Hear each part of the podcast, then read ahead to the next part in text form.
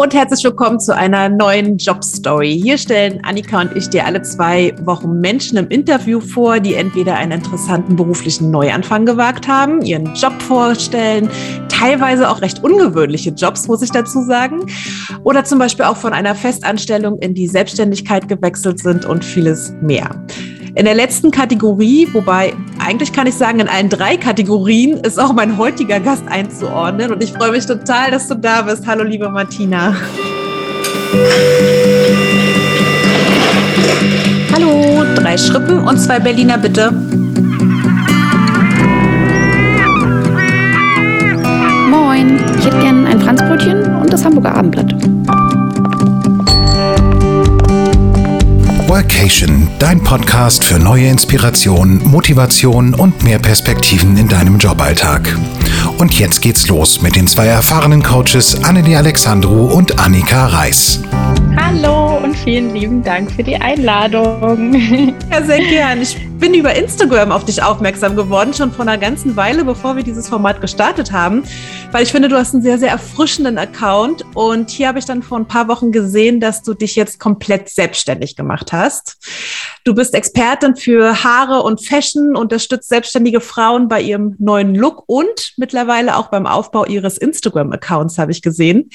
Aber vielleicht magst du selber einmal kurz berichten, was du vorher gemacht hast und was du jetzt so tust. Ja, also ich stelle mich nochmal kurz vor. Ich bin die Martina, ich bin 32 Jahre alt und komme aus Nürnberg. Ich bin gelernte Friseurin und ich habe auch seit äh, 2007 habe ich meine Ausbildung gemacht und seit 2010 dann quasi immer im Beruf gearbeitet. Ich sag mal ganz klassisch als Friseurin äh, im Salon. Mhm. Ich habe ein, zweimal die Salons gewechselt und ähm, ja, habe mich dann entschieden, in die selbstständige Richtung zu gehen. Natürlich erstmal so ein bisschen den kleinen C ins Wasser gehalten, denn ich habe nicht sofort gekündigt, beziehungsweise mhm. mich nicht komplett selbstständig gemacht, sondern habe dann erstmal ähm, Teilzeit als Friseurin im Salon noch gearbeitet und mir dann meine Selbstständigkeit aufgebaut und bin quasi unterwegs als äh, mobile Stylistin. Also ich fahre zu meinen Kunden nach Hause und bringe da quasi meinen kompletten Salon mit. Also ich habe da wirklich alles dabei, mein Spiegelkoffer, ein mobiles Waschbecken, Zeitschriften, Süßigkeiten. Ach, Bei mir kann man auch cool. mit Karte zahlen. Ich habe eine Musikbox dabei, äh, ja, Diffuser mit schönem Licht ähm, und mit einem netten Duft. Also ich bringe tatsächlich alles zu den Kunden mit nach Hause, um ja, das äh, Salon-Feeling ähm, ja, nach Hause quasi zu bringen und dort die Kunden zu verzaubern. Und das hat sich jetzt halt eben dann auch noch äh, weiter ausgebreitet, dass ich eben die Kunden auch beim Styling unterstütze, also nicht nur Haarstyling, sondern auch mit den Klamotten. Und gerade eben auch selbstständige Frauen, die jetzt halt eben ja, ja vielleicht auch ein Rebranding haben und einfach ihren neuen Look kreieren wollen, dass man den dann auch noch auf Instagram zeigt. Da helfe ich dann den Frauen auch noch. Okay, wir beenden an der Stelle das Interview. Ich komme zu dir. ich habe richtig Lust bekommen, jetzt mich in deine Hände zu begeben. Sehr, sehr cool. Ja, und vor allem die besten Voraussetzungen, dass du diesen Schritt sukzessive gehen konntest. Ne? Erstmal, wie du gesagt hast, den Zeh ins Wasser halten und gucken, wie es sich anfühlt. Das sind ja auch Voraussetzungen, die nicht jeder hat. Das stimmt, ja. Und da bin ich auch meiner alten Chefin sozusagen sehr, sehr dankbar, ähm, denn das macht natürlich nicht jeder Arbeitgeber, dass er sagt, okay, du kannst bei mir arbeiten und dich nebenbei noch selbstständig machen. Aber sie hat sich selber auch erst vor sieben Jahren selbstständig gemacht. Sie kam auch aus einem langen Angestelltenverhältnis. Also wir haben auch beide im gleichen Salon sogar gearbeitet. Und ich glaube, da konnte sie es ein bisschen nachfühlen. Sehr cool. Dann starten wir in unsere Fragerunde. Und ja. ich beginne mal mit meiner ersten Frage, die ich an dich habe. Was war denn deine größte Motivation dahinter, dich unbedingt selbstständig machen zu wollen? Meine größte Motivation war die freie Zeiteinteilung, denn wenn man als Friseur im Salon arbeitet, es sind halt echt richtig blöde Arbeitszeiten. Also ja. Also gerade halt so, wir haben in dem Salon auch bis um 20 Uhr geöffnet gehabt, also von 9 bis um 20 Uhr oder bis um 6. Ähm, und am Wochenende natürlich dann samstags auch immer bis um 6. Das hat mir so viel Lebens Qualität genommen. Vor allem, wir sind ja auch eine Patchwork-Familie und mhm. mein, die Kinder von meinem Partner sind nur alle zwei Wochenenden bei uns. Und das war halt genau das Wochenende, wo ich immer arbeiten musste. Und das war halt dann total komisch, irgendwie nie was mit der eigenen Familie unternehmen zu können. Oder auch ähm, Urlaub ist natürlich immer, wenn, wenn Urlaubszeit bei den anderen ist, ist natürlich bei uns viel los im Salon. Mhm. Das heißt bei uns Urlaubssperre. Und das ist halt was, was mich dann echt, äh, ja, so ein krasser Einschnitt in die Privatsphäre auch schon war, dass man mhm. irgendwie nicht mal so in den Urlaub fahren kann mit seiner Familie. Und das war eigentlich so mein größter Motivator, einfach, dass ich meine Zeit selber einteilen kann und über meine Zeit selber bestimmen kann, vor allem auch. Ist das denn jetzt so? Hast du das Gefühl, dass sich dadurch also was verändert hat? Meistens ist das ja immer so diese schöne Vorstellung, die wir von der Selbstständigkeit haben. Ne? Das war für mich auch einer der größten Motivatoren übrigens damals mit Kindern. Ja. Aber es ist dann ja auch plötzlich, wenn man in der Selbstständigkeit ist, dass man merkt, naja, so ganz frei ist es plötzlich nicht, weil man ist ja auch abhängig von den Terminen, man haben die Klienten Zeit und man macht am Anfang ja auch viel mehr, als man ne, ja. vielleicht irgendwann später machen müsste. Aber hast du das Gefühl, da hat sich was verändert für dich? Ja, also ähm, das ist witzig, ja, weil schon wie du sagst, es ist ja nicht so, manche stellen sich es vor, ach, man macht sich selbstständig oder man sagt, ähm, ich bin selbstständig und der Gegenüber denkt sich, ach, dann arbeitet die ja nicht viel. Aber eigentlich ist es genau andersrum. Ich arbeite viel, viel mehr als mm. im mhm. Angestelltenverhältnis. Aber ich kann es mir halt selber einteilen. Ja. Ich habe jetzt zum Beispiel dann auch im Dezember mir Urlaub äh, genommen was vorher nie möglich war. Ich hatte im Dezember immer Urlaubssperre und dann habe ich mich auch entschieden, ähm, noch zwei Termine trotzdem zu machen, aber das habe ich für mich entschieden und es ist ein anderes Arbeiten, wenn du es alles für dich machst und ähm, klar ist es am Anfang, muss man vielleicht auch erstmal mehr Zeit investieren, das ist ganz klar, aber es fühlt sich ganz, ganz anders an, das Arbeiten. Und da schreibe ich ja. sofort. Ja. Dann komme ich zu meiner zweiten Frage. Auf Instagram sieht ja meist immer alles so schön leicht aus bei vielen Menschen. Ähm, klar reden auch viele mal über ihre Herausforderung, aber was war so dein größter Painpunkt in den letzten Monaten auf dem Weg in die Selbstständigkeit, den du vielleicht noch nicht mit deinen Followerinnen geteilt hast? Also ich habe tatsächlich, was ich nicht geteilt habe, wusste ich auch nicht, ob ich es jetzt hier erwähnen soll. Ähm, aber ich hatte tatsächlich ähm, einen kurzen, ähm, ja, dass sich bei mir auf meinem Konto total alles überschnitten hat und ähm, dass ich ja finanziell quasi tatsächlich klar viele Ausgaben auch hatte und ähm, natürlich habe ich auch Einnahmen gehabt, aber es ist natürlich auch nicht so, man muss natürlich erstmal vorfinanzieren. Mhm.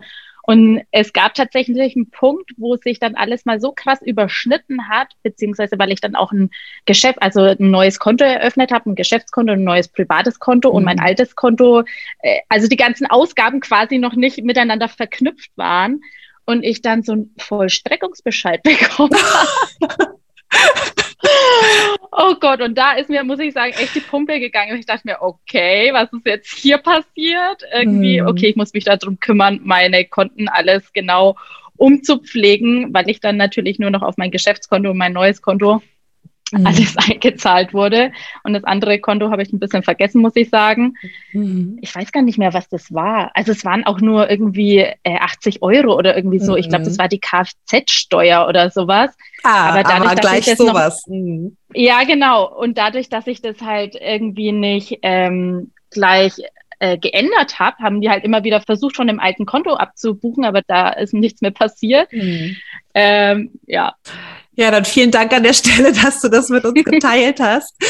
Und auf ja. jeden Fall ja auch vielleicht ein Learning schon mal an der Stelle für alle, die sich auch vielleicht selbstständig machen möchten. Haltet eure Konten im Blick. Haltet eure Konten im Blick, genau. Und wenn die Kfz-Steuer kommt, dann one. Ja. Bevor man in die Selbstständigkeit geht, erstellen die meisten, also wird einem ja immer so nahegelegt, ne? ich habe das auch damals irgendwie versucht für mich zu machen, so ein Kundenavatar. So, was ist so dein Traumkunde? Den soll man für sich dann einmal festlegen, damit man weiß, wen man dann auch anspricht. Wie sieht denn deine Traumkundin aus? Ähm, meine Traumkundin ist selbstständig, blond, weil blond bei vielen Frauen einfach auch so ein spezielles Thema ist. Blond ist nicht einfach nur blond.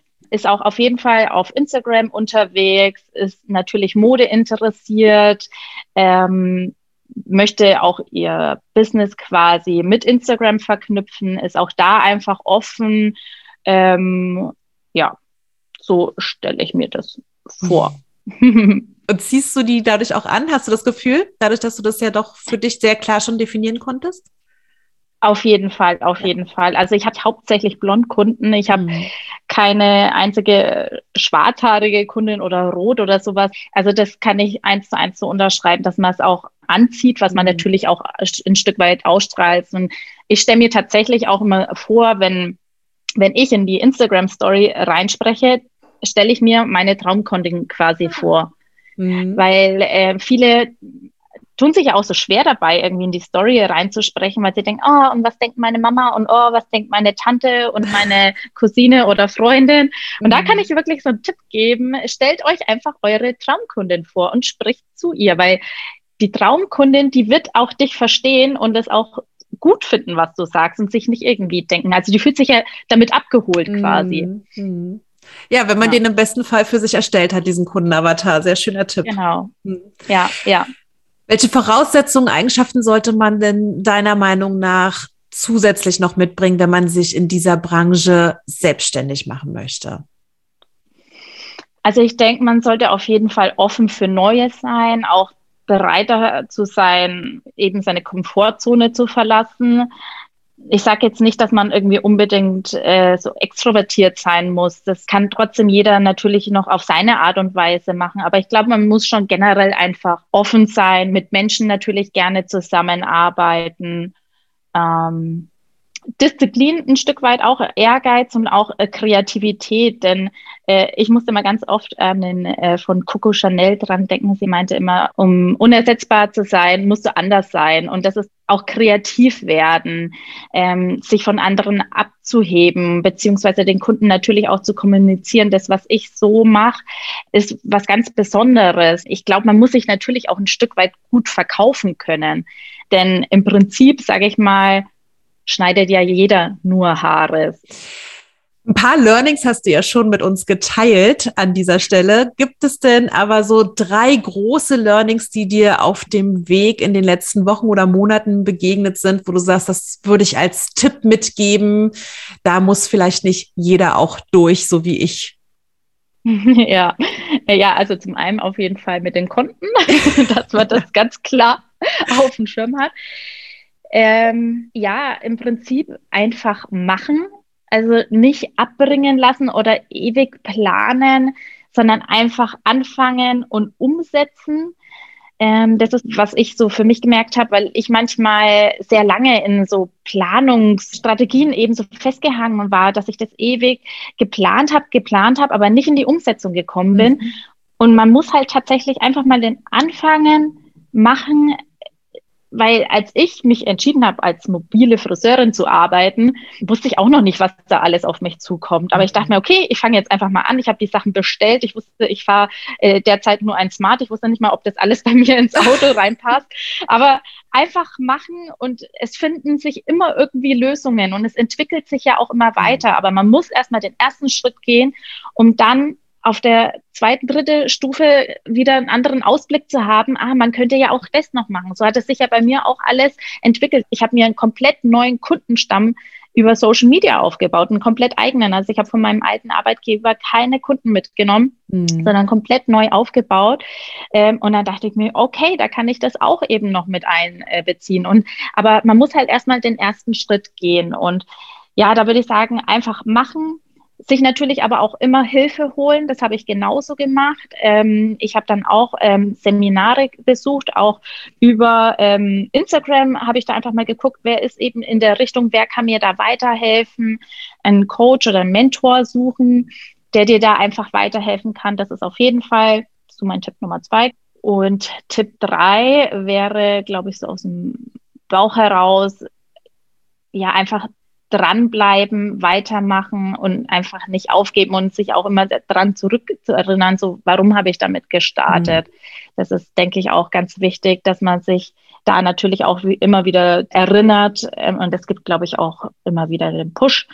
Und dann hätte ich aber noch einen Tipp, trotzdem auch immer Auszeiten und Ruhen, äh, also mal so eine Pause gönnen. Ich glaube, ja. das ist auch ganz, ganz wichtig, weil ich habe das selber bei mir gemerkt, ich war irgendwann so in einem Strudel drin voller Gedanken und Ideen, dass ich gar nicht mehr wie, wie gelähmt war, in einer mhm. Schockstarre einfach. Und da habe ich mir dann drei Tage Auszeit gegönnt, auch kein Instagram, gar nichts Und dann kommen so nach und nach wieder Ideen und Strukturen dann so langsam rein. So, dann mhm. kann das sich alles mal so ein bisschen legen. Und das ist, glaube ich, auch ganz wichtig, dass man da nicht ausbrennt. Ich finde, an genau dem Punkt, den du gerade beschreibst, den man am Anfang vor allem einer Selbstständigkeit auch schnell erreicht, hilft wiederum Tipp Nummer drei zu überlegen, ey, wofür bin ich denn eigentlich angetreten? Also das mache ich dann auch Stimmt, manchmal. Ja. Und wenn man angetreten ist dafür, um mehr Zeit zu haben für Familie oder um sich das selber einteilen zu können, dann da zu sagen, okay, dann fahre ich jetzt mal drei Gänge wieder zurück. Denn das war jetzt hier gerade nicht das Ziel, was ich eigentlich damit verfolgt habe, ne? Ja. Genau, ja, ja, das stimmt. Dann habe ich noch eine ganz schnelle Fragerunde, wo du einfach nur aus dem Bauch heraus dich für das eine oder das andere entscheiden darfst. Ich starte einfach mal. Mut oder Sicherheit? Mut. Festanstellung oder Selbstständigkeit? Selbstständigkeit. Bauch oder Kopf? Bauch. Liebe oder Erfolg? Liebe. Komfortzone oder persönliches Wachstum? Persönliches Wachstum. Stories oder Reels? Reels. Und dein Fashion Quick Tipp? Äh, Fashion Quick Tipp. Ähm, auf jeden Fall immer, weiße Schuhe müssen immer sauber sein. Auf jeden Fall immer ein Gürtel auch in der Hose. Das macht einfach das Outfit komplett. Und ein Outfit nie bewerten, bevor es nicht fertig gestylt ist. Heißt Haare, Make-up, äh, Accessoires, äh, Schuhe. Vor allem nie ohne Schuhe. Das sieht komplett anders aus.